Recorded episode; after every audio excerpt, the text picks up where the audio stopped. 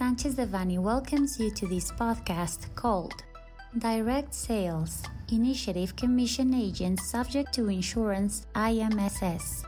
We remind you that this material is only informative and cannot be considered legal advice. For more information, please contact our lawyers directly.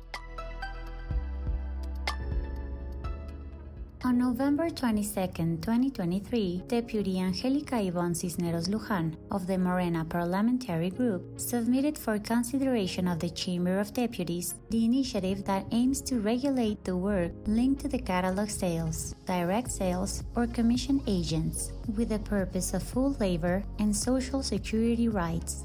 According to Deputy Cisneros Luján, when joining the companies, saleswomen are not independent workers, but dependent workers who are subject to multiple constrictions and guidelines from the company, times, modalities, and costs.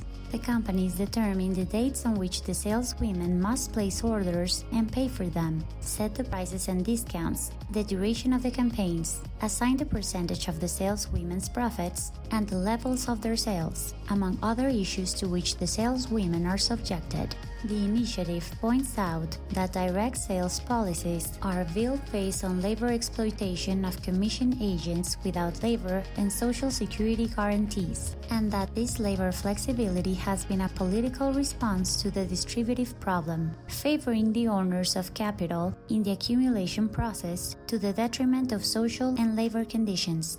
Therefore, she points out that in direct sales systems, all the indispensable elements for the existence of an employment relationship by Article 20 of the Federal Labor Law are met.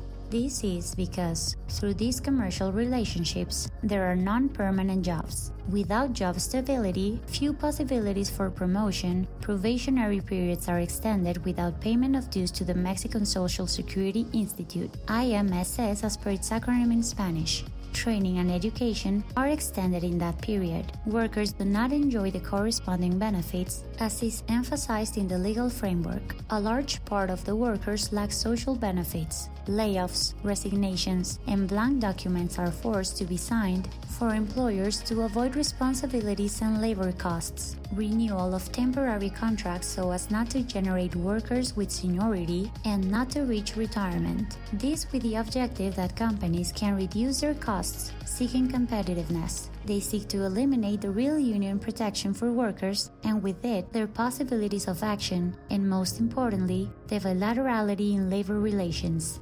In this regard, the proposal suggests amending Article 285 of the Federal Labor Law and adding Article 12 of the Social Security Law to read as follows. Article 285 of the Federal Labor Law Commercial and insurance agents, salesmen, travelers, propagandists or sales promoters, commission agents known as representatives of a company or commercial brand that carry out catalog sales and other similar sales, are workers of the company or companies to which they render their services when their activity is permanent, unless they do not personally perform the work or are only involved in isolated operations. The companies or commercial brands may not cover the commission agent's salaries or commissions with in kind products.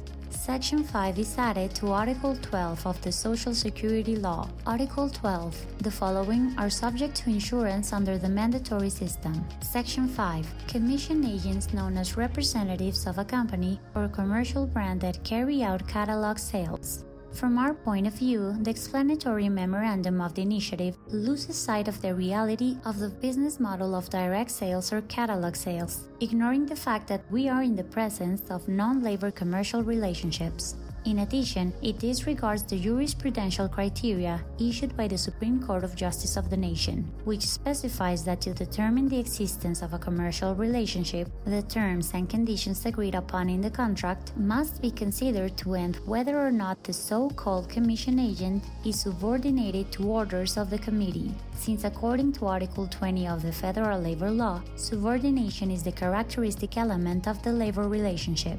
Hence, If analyzing the contract, the commission agent undertakes to sell and promote the products, goods, and articles delivered by the principal as consignment by itself or through third parties, stating that it has adequate resources and personnel to carry out the sale and promotion, that it may appear or be absent whenever it wishes, since he she is not obliged to personally fulfill the commission, that the contract does not confer exclusivity for any of the parties, therefore he she has full freedom to contract with other commission agents or principals, and that he she may perform his her activity independently, which excludes subordination. It is evident that we are dealing with a commercial commission contract, even though several clauses related to the deposit of sales are established. The conservation of the merchandise, the shortage, the cash cuts, inventories and audits, as well as those related to the limitations to contract with other principals, which are not orders in the way it is understood in an employment relationship, but contractual norms that make possible the adequate performance of the commission.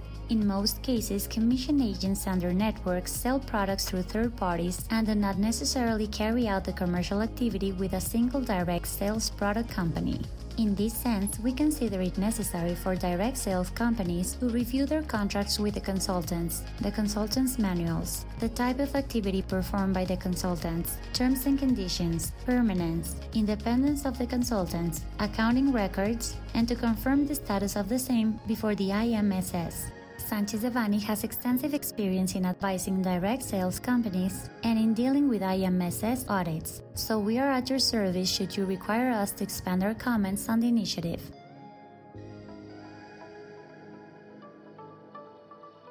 This content was prepared by Alfredo Kupfer Dominguez, Guillermo Villaseñor Tadeo, Emilio García Vargas, Kirsten Fritsch Villaseñor, and Alan Silvera Bayón, members of the Tax and Labor, Social Security and Immigration Practice Group. For any questions or comments on this material, please contact us directly or visit our website, sanchezdevanny.com.